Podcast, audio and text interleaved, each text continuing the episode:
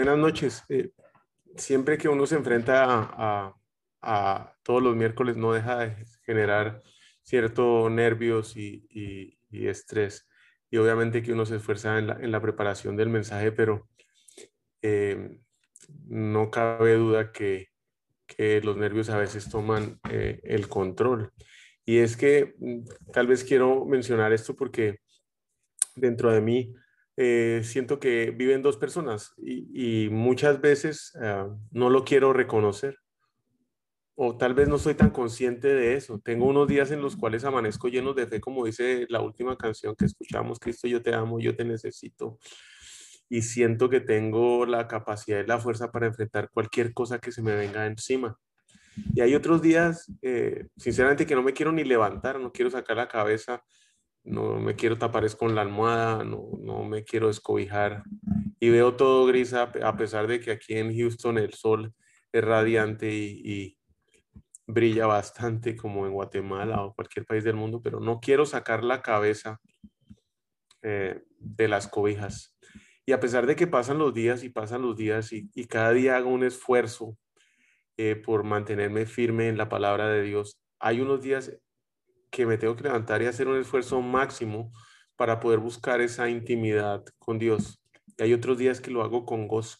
Entro, me levanto y estoy dispuesto para sentir la presencia de, Dios, saber que Él dirige mi vida, obedecer, eh, mantenerme alejado del mundo, intentando caminar cada día de la forma que a Dios lo haga sonreír y que refleje su gloria en mi vida. No siempre lo puedo hacer, no siempre porque generalmente llegan esos pensamientos como me entraron 30 segundos antes de tener que empezar a hablar, esos pensamientos que me marean, porque yo sigo en estas, porque será que tengo la capacidad para poder hacer esto, porque no salgo de las deudas, porque mi matrimonio no se resuelve, porque mis hijos no regresan a la casa, todos esos porqués, ¿por qué será que no puedo ir a hablarle a mi mamá? Esos porqués que vienen y nos empiezan a atacar constantemente. Y en algún momento me da pena mi vida. Y sé que vivo por el resultado o vivo con el, con el resultado y las consecuencias de mis acciones. Claro que como tengo primero una memoria selectiva y segundo corta, no recuerdo lo que me llevó a vivir esos resultados, esas consecuencias. Solo sé que las estoy viviendo y son esos pensamientos que me empiezan a atacar y me empiezan a enloquecer. Yo no sé si ustedes se acuerdan, pero si hoy intento eh, decirle a Juliana o a Mateo, inclusive a Mariana, eh, que si podemos conectar puntos como lo hacíamos en el pasado cuando dibujábamos, ellos me dicen, ¿de qué está hablando? ¿De qué puntos está hablando? No tienen ni la menor idea de lo que significa unir los puntos que nosotros esperábamos eh, los domingos o los sábados, como estaba contándome ahorita Juan Carlos en el periódico, recibir ese panfleto que tal vez en Guatemala se llamaba chicos y empezar a unir el 1, el 2, el 3, el 4, el 5, el 6, el 48, el 154 y salía Mickey Mouse. Y los hijos de nosotros no tienen la menor idea de lo que eso significa, pero tal vez por, por muchos de los que estamos acá y que pueden ser contemporáneos míos, lo podemos uh, recordar. Y es en ese momento cuando empiezo a empezar a, a, empiezo a amarrar esos puntos que me doy cuenta que en mi vida personal tengo una infinidad de esos puntos sin siquiera haberlos conectado. Y puede ser que hoy usted no se va a acordar nada de lo que yo le diga, pero sí lo invito a que tome nota y recuerde, si quiere, solamente este pensamiento. Cada mañana tenemos nuevas semillas para sembrar hoy en la tierra que estoy recogiendo lo que sembré ayer. Y es por eso, porque aún recojo los frutos de las semillas que sembré por años en el mismo terreno que es mi vida, donde hoy me veo enfrentando retos y dificultades y tengo la oportunidad de sembrar una semilla nueva. Y es que me gustaría recordar cuatro puntos con ustedes que de alguna manera no conectamos. Y si yo los he conectado en algún momento en mi vida y últimamente caminando con Dios, pues me ha sido más fácil primero reconocerlos y después conectarlos, hay días que se desconectan y quedan completamente desconectados y se me olvidaron. Y que necesito, necesito recordarlos. Lo primero es que nacimos con una naturaleza rota. No es algo que hayamos hecho, solo con nacer ya nacimos con una naturaleza rota y heredamos lo que hicieron Adán y Eva en el jardín del Edén, el haberse comido eh, la manzana.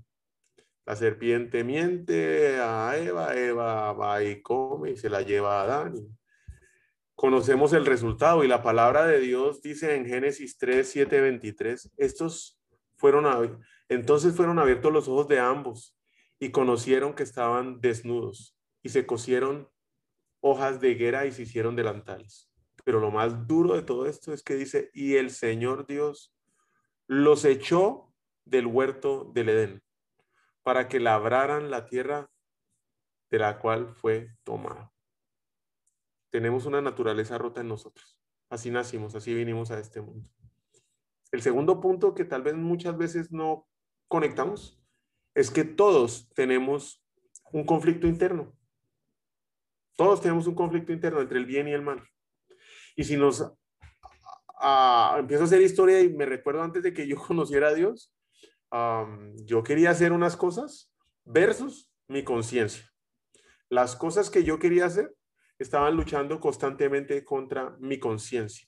Y mi conciencia me decía que tal vez lo que hice, lo que estoy haciendo, lo que voy a hacer, no está correcto, no es bueno y no es decente. Ah, pero igual yo terminaba haciendo lo que yo quería. Porque la conciencia no tiene el poder sobre nuestra naturaleza. Generalmente siempre gana la carne. Pero ahí está esa lucha interna que, nosotros tenemos, que muchos de nosotros luchamos. Quiero hacer esto. Mi conciencia me dice, no lo haga. Y al, al rato termino haciéndolo. La conciencia se termina durmiendo, termina ganando la carne. El primer punto nuevamente es que nacemos con la naturaleza rota. El segundo es que tenemos un conflicto interno el tercero es que una vez nosotros aceptamos a Jesucristo como nuestro Salvador, el conflicto se agranda, es mayor. Y quiero recordar de que estamos conformados. Nosotros, todos los seres humanos, tenemos tres partes, cuerpo, alma y espíritu. Y en el momento en que nosotros recibimos a Jesucristo, es como que nuestro, activo, nuestro espíritu se activa y se activa con Jesucristo. Y entonces ya empieza a estar la lucha entre la carne y el espíritu. Adán, cuando pecó, no murió físicamente, porque total lo echaron y allá tuvo a Caín y a Abel y bueno, toda la descendencia de allá venimos. Él murió espiritualmente. Y esto es lo que a mí me aclara muchas veces que seguir una religión específica no es lo que activa en mí el espíritu, sino es la relación que yo tenga con Jesucristo, la que activa ese espíritu.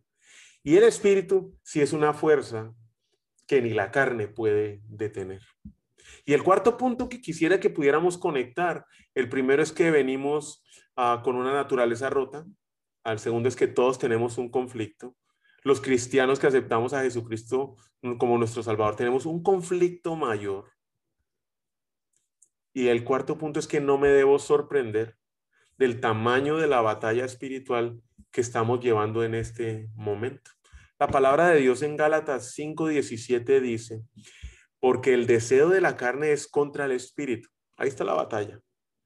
Y el del espíritu contra la carne. No es solamente uno, los dos están decididos a acabar el uno al otro. Se dan con todos, porque el deseo de la carne es contra el espíritu y el del espíritu es contra la carne. Pues estos dos se oponen el uno al otro desde que nos levantamos hasta que nos acostamos y dormidos. Esa batalla está. De manera que ustedes no pueden hacer lo que deseen. Tendremos nuestra vieja naturaleza dentro de nosotros hasta morir. Eso no va a cambiar. Lo único que puede pasar antes de morir para que cambie esa naturaleza es que venga Jesucristo, como lo prometió, que volvería. Eso es lo único que puede pasar. Si eso no pasa, nuestra vieja naturaleza, la carne va a seguir dentro de nosotros y vamos a mantenernos en esa constante batalla. Y es que cuando uno es cristiano, la palabra de Dios lo lleva a uno a conocer una belleza de promesas que son grandísimas en Dios para nuestra vida. Nos vemos como hijos de Dios, como, como conquistadores, pero no es necesariamente lo que yo siento esas mañanas que no me quiero levantar. Todo lo que me dice Dios es cierto. Pero las experiencias del pasado, inclusive las experiencias de hace 5, 6, 10 minutos, 15 minutos, son experiencias de frustración que me llevan a sentirme en una forma completamente diferente. Y eso me pasa a mí muchísimas veces. Todos nos sentimos así. Y traigo lo que escribió Pablo en Romanos 7:15, porque lo que hago no lo entiendo. No sé si yo soy el único que a mí me pasa eso, pero eso viene desde tiempos de Pablo. Lo que hago no lo entiendo, porque no practico lo que quiero hacer, sino lo que aborrezco. Eso hago. Ay, miserable de mí. ¿Quién me liberará de este cuerpo de muerte? Y volviendo a tener ya estos cuatro puntos que tenemos que conectar para ver qué vale la figura que va a salir.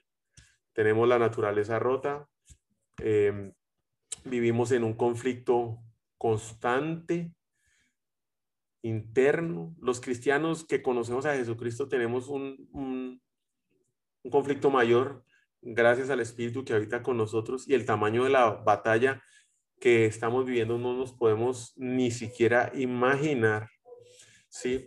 ¿Cómo puedo yo ganar y cómo puedo yo tener esa fuerza y qué tengo que hacer para yo poder conectar esos cuatro puntos? Pues básicamente, en mi experiencia, lo único que me ha ayudado para poderlo hacer y para poder mantener es gracias a Dios por Jesucristo, Señor nuestro. Romanos 7:25. Así que yo mismo, por un lado, con la mente sirvo a la ley de Dios, pero por el otro lado, sirvo a la ley del pecado. Es así, esa es mi naturaleza. Pero gracias a Dios por Jesucristo nuestro Señor, que es el único camino. Eso es mi experiencia. Esa es la que yo he vivido. De pronto usted pensará de forma diferente, pero en mi experiencia, lo único que a mí me ha permitido mantenerme uniendo esos cuatro puntos que mencioné es Jesucristo. Eso me ayudó a conectar esos cuatro puntos. Y cuando me empiezo a desconectar, lo primero que ando a buscar, ando a buscar es esa roca, es ese amor infinito que me ayuda nuevamente a conectarlos, entendiendo lo siguiente. Y son cosas que, cinco punticos que me dejan clara por qué no puedo desconectarme. El primero es que estoy completamente asegurado. Tengo un seguro de vida que eso sí paga con todo y deducible.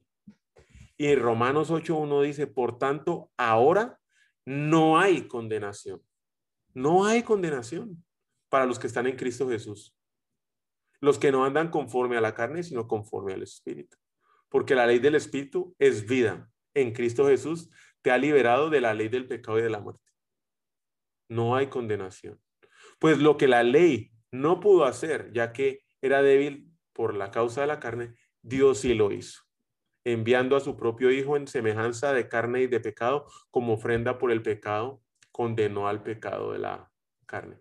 Y es que la del domingo pasado se celebró el Día del Padre.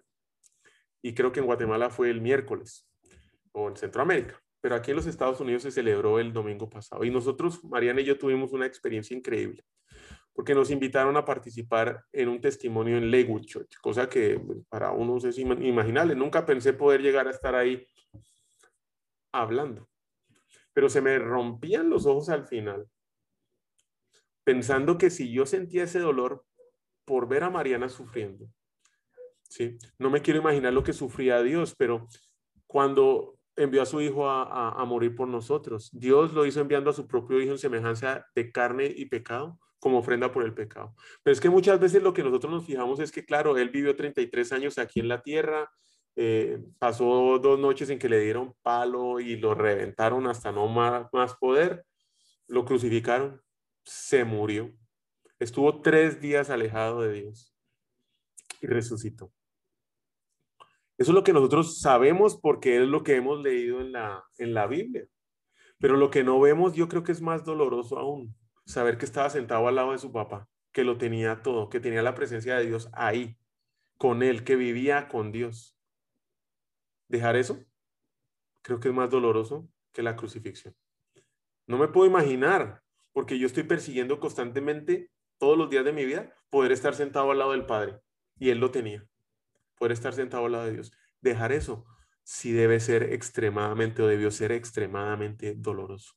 Y sinceramente no importa lo que yo haya hecho, qué tan mal haya sido mi decisión, qué tan profundo haya sido el error o el pecado, que decidí cometer.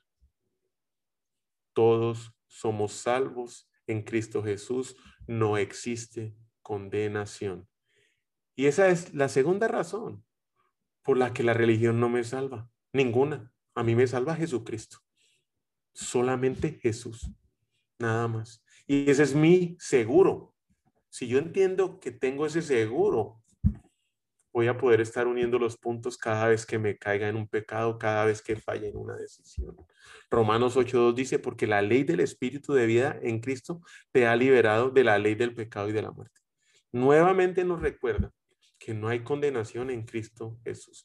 Cualquier camino, cualquier decisión, cualquier error que yo tomo hoy, aunque yo sea cristiano, tenga esa batalla interna, sepa que no debo fallar, que quiero caminar agradando a Dios en cada paso que yo dé y caigo, veo pornografía, peleo con mi mujer, insulto al vecino, lo que sea,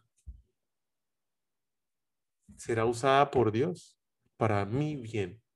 Claro, no me alejará de las consecuencias, pero será una bendición en mi vida.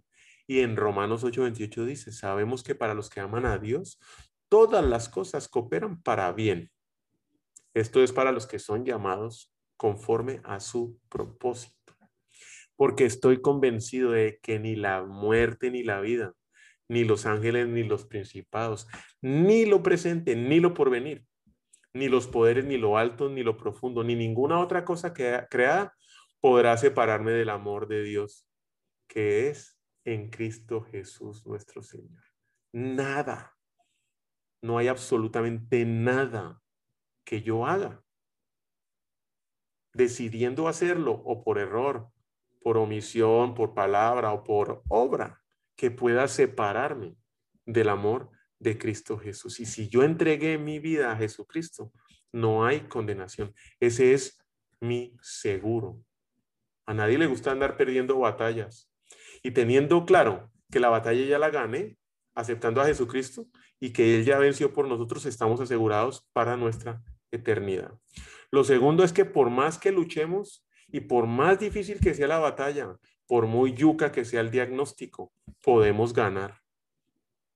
La gente que sufra, que sufre y lucha, lo que se llama resiliencia, sin detenerse, puede ganar no habrá leucemia, no habrá COVID, ni ningún diagnóstico que enfrentemos que no podamos ganar. Cualquier consecuencia o resultado de nuestras acciones o decisiones, vamos a poder ganar. Y Elías era un hombre que era amado por Dios. Y Santiago 17 nos describe cómo era Elías en su interior. Elías era un hombre de pasiones semejantes a las nuestras. Elías era un hombre de pasiones semejantes a las nuestras. Y oró fervientemente para que no lloviera. Y no llovió sobre la tierra por tres años y seis meses.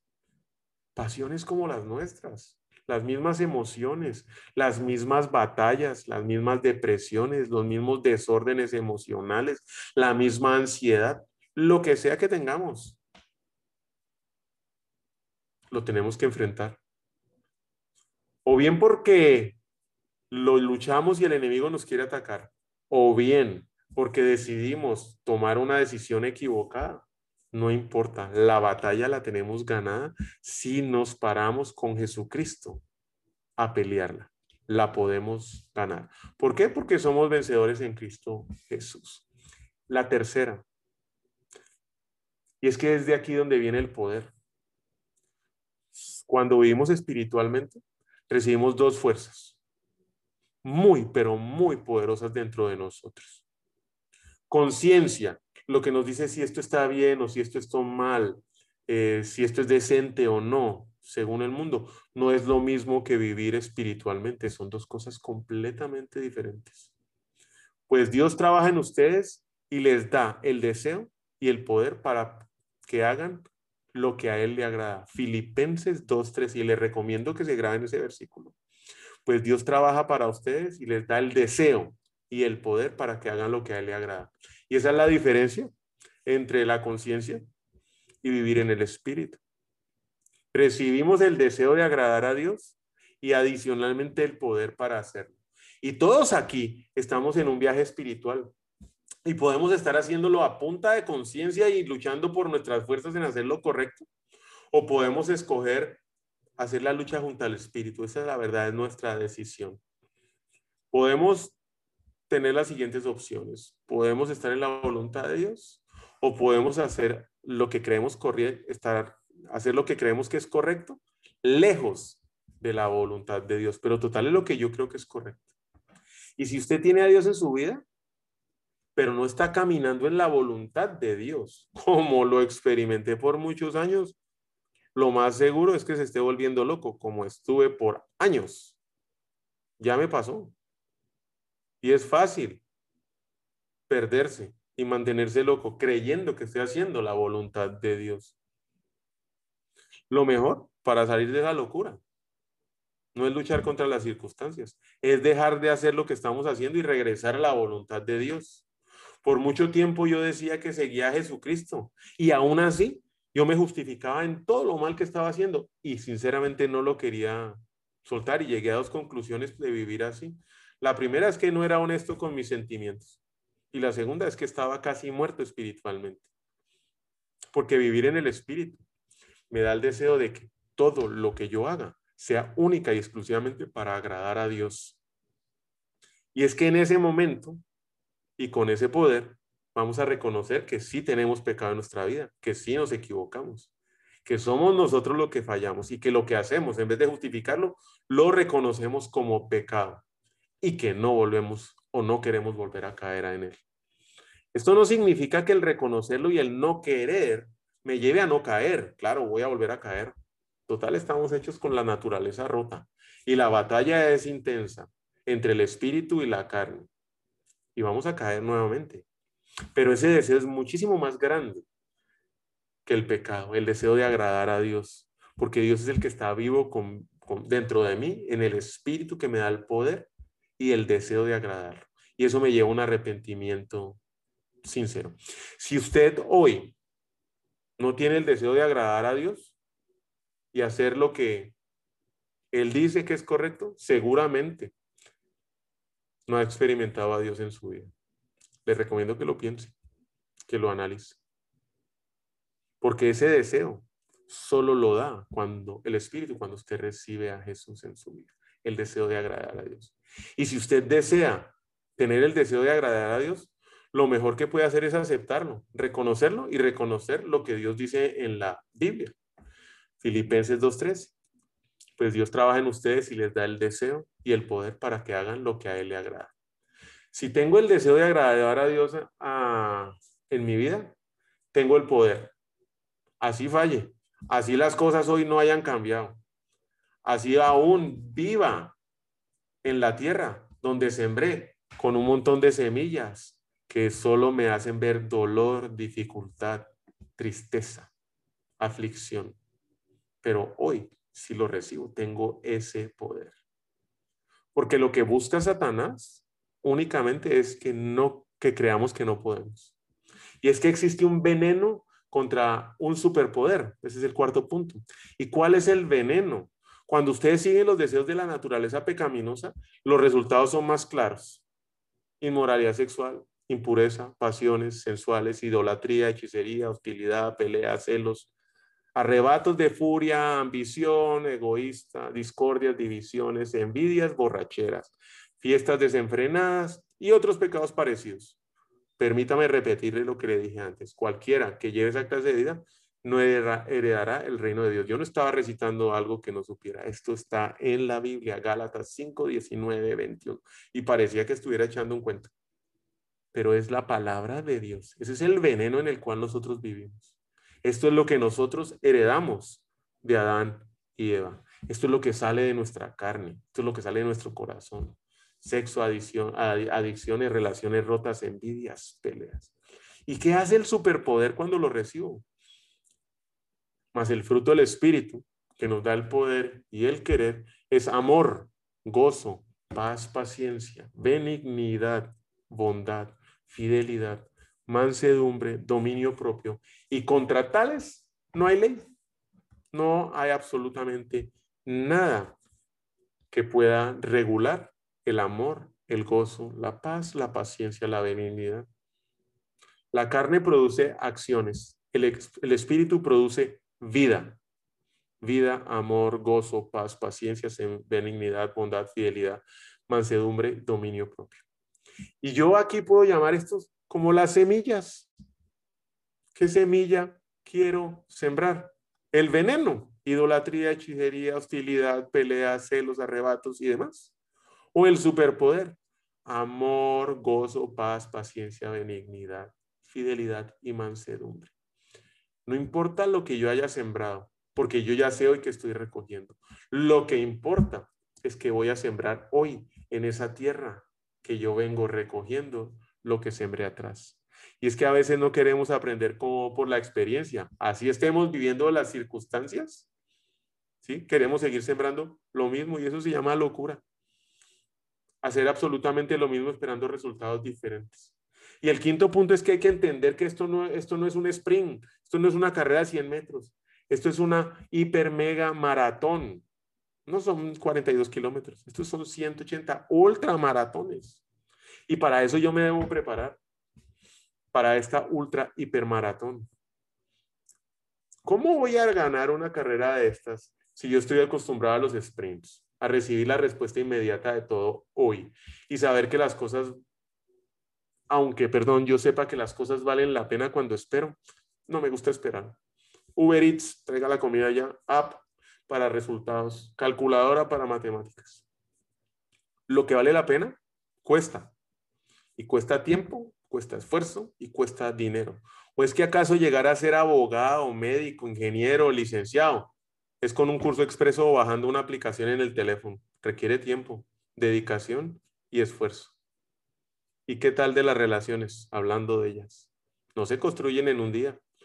Debo invertir tiempo, dinero en ellas. Y la salud para bajar 10 kilos, que se suben rapidísimo, no es con una pastillita, eso que ya hemos probado más de uno. Se requiere dedicación, tiempo y esfuerzo. La guerra espiritual es a largo plazo. No os dejéis engañar de Dios, nadie se burla. Pues todo lo que el hombre siembre, eso también segará, porque el que siembra para su propia carne, de la carne segará corrupción, pero el que siembra el espíritu, del espíritu segará vida eterna. Las semillas ya están claras. A pesar de que la tierra esté complicada, si yo tengo claro qué semillas tengo que sembrar, voy a tener vida o voy a tener muerte. Yo los invito, y es su decisión, la verdad, que desea sembrar. Si cada vez que lo llaman o cada vez que lo llama su ex marido, su ex esposa, usted contesta con tres patadas. Si a que su mamá no le quiere hablar y eso es lo que usted contesta, o a su jefe, o lo que usted le da a sus hijos es lo que quiere recibir. ¿Cómo vamos a ganar esta batalla? ¿Cómo vamos a poder unir estos puntos? ¿Y cómo nos vamos a poder mantener en la larga carrera? Pensando claramente qué voy a sembrar hoy. ¿Qué voy a sembrar hoy? Y lo más difícil de todo esto, claro, es que estamos viviendo en las circunstancias y en, en los resultados de lo que sembramos ayer, en esos errores, en esas taretas de crédito hasta topadas hasta el límite donde pagando los, los mínimos ni salgo. Y encima empeñé la casa y empeñé el carro. En esas relaciones que por meterme con la secretaria o con la amiga del, del gimnasio, lo que sea, rompieron mi matrimonio en esa pornografía que aunque pienso que no le hace daño a nadie, me termina reventando a mi familia, en ese abuso de vocabulario, en esa inmoralidad. Eso es lo que va a sembrar. Y eso es lo que hoy vengo recogiendo. Y claro, ese dolor lo llevo dentro del corazón, pero es en ese momento cuando tengo que decir, ¿sigo sembrando esto que ya lo estoy experimentando y no me gusta? ¿O voy a sembrar una semilla que va a cambiar el resultado de la nueva cosecha y que entendiendo que aunque la siembre hoy, no lo voy a ver mañana. Puede tomar años recuperar una relación rota, años salir de deudas. No es hoy, no es mañana. No es porque sembré la semilla hoy que resuelvo todos los problemas. Y es que claramente Gálatas 6:9 nos dice, no nos cansemos de hacer el bien, pues a su debido tiempo, si no nos cansamos, llegaremos. Y es ahí donde las mañanas que no me quiero levantar, digo, yo me voy a cansar, yo me voy a levantar. Quiera o no quiera, yo me voy a levantar a sembrar lo que debo sembrar hoy, porque yo no quiero seguir recogiendo esto que me tiene echado en la cama. Ya me mamé de recoger esto. Y hoy siembro una semilla que me dé vida, así me cueste levantarme hoy. Y es que es por esto que este es un maratón de juego largo. Pero la sabiduría de lo alto es primeramente pura, después pacífica, amable, condescendiente, llena de misericordia y de buenos frutos, sin vacilación y sin hipocresía. Y la semilla cuyo fruto es la justicia se siembra en paz por aquellos que hacen paz. Y vuelvo con esa frase que le dije desde el principio, que si era lo único que le quedaba, que la anotara. Cada mañana tenemos nuevas semillas para sembrar hoy en la tierra que sembré ayer y que estoy recogiendo hoy. Mas el fruto del Espíritu es amor, gozo, paz, paciencia, benignidad, bondad, fidelidad, mansedumbre y dominio propio. El amor, el amor es sacrificado. No es ese amor que es fácil de dar, es el que cuesta dar. En el caso de Dios es obedecer. Y es que obedecer no es fácil. Servir a la señora aunque ella no quiera o servir al marido aunque la verdad no lo quiera hacer. Porque para mí es más como ver televisión o estar en el WhatsApp o ver el Facebook. El amor es un compromiso de sacrificio. El gozo las encuentro en las promesas de Dios a su tiempo. La paz así me cueste, no la voy a perder. Y en oración y de rodillas entregado a Dios, cualquier problema que venga lo voy a dejar pasar, pero no pierdo la paz. La paciencia de soportar a las personas cuando son difíciles. Y qué mejor ejemplo que el matrimonio. Callado y sin decir nada. Y esa benignidad amabilidad con todo el mundo, en cualquier lugar y en cualquier momento. Bondad de ayudar a alguien que lo necesita, así me caiga bien o no. Y la fidelidad de actuar con, con convicción cuando creo que es correcto lo que estoy haciendo. Y lo mío y mi verdad, la de Alejandro, es la Biblia. Y no muchas veces es fácil seguirla, pero creo que es así y por convicción lo hago, me cueste lo que me cueste. Y me equivoco muchas veces, pero la sigo. Dominio propio, autodisciplina, esos vicios que por años no he podido dejar. Pero vuelvo y le recuerdo, por más que usted quiera hacerlo con su conciencia, esto es algo que difícilmente se va a lograr. Esto solamente se logra cuando tengo el Espíritu de Dios que me da el querer y me da el poder. Digo pues, andad por el Espíritu y no cumpliréis, cumpliréis el deseo de la carne. Cada mañana tenemos la oportunidad de sembrar semillas nuevas. Hoy, en la tierra que sembré ayer y que hoy estoy recogiendo las semillas de las cuales no quiero saber más. Yo los invito a Tal vez muchos dirán, este man está loco. Pero yo hoy, aunque sigo recogiendo semillas de hace 20 años, 15 años, 10 años, 8 años, y me cuestan y son los que no me dejan levantarme de la cama, empiezo a ver los frutos de lo que empecé a sembrar hace dos años. Y una sola uva de eso me mantiene firme en la batalla porque yo veo el amor de Dios, la bondad, su misericordia y su paciencia en mi vida. Vamos a, orar. Yo quiero darle gracias primero a todos ustedes por acompañarnos hoy eh, y especialmente al Espíritu Santo porque sé que está con nosotros. Y le pido de todo corazón, Señor Jesús, Espíritu Santo, yo te pido de todo corazón que por favor nos ayudes a unir estos puntos en nuestra vida, a reconocer que venimos de una naturaleza quebrada, a saber que mantenemos un conflicto interno en nuestra cabeza y que haciendo cristianos el conflicto es más grande. Es la lucha del espíritu contra la lucha de la carne, Señor, y que la batalla es gigantesca. Pero ayúdanos a recordar todos los días de nuestra vida, Señor, que estamos asegurados, que en ti no hay una sola condenación, que tú nos liberaste en la cruz, Señor Jesús que por más difícil que sea la batalla, si no desistimos de luchar, podemos ganar, Señor. Que somos gente de pasiones, que somos gente de emociones, pero que somos vencedores en Cristo. Y que cuando estamos en Cristo recibimos dos fuerzas muy grandes y poderosas que habitan dentro de nosotros y que nos da el Espíritu de Dios, el poder y el querer agradar a Dios en cada una de las cosas que, que hacemos que pueda experimentar esa relación de Dios todos los días de mi vida. Que deje de estar sembrando esas semillas de veneno en mi vida. Y que por muy gris que yo vea el día, no caiga en la tentación de agarrar lo más fácil, el odio, la pelea, la ira, sino que busque esas semillas de amor, gozo, paz, paciencia, el dominio propio para quedarme con la boca callada Dame esa sabiduría, Señor. Dame ese discernimiento en esos milisegundos para no sembrar lo que no debo y sembrar solamente de tu amor.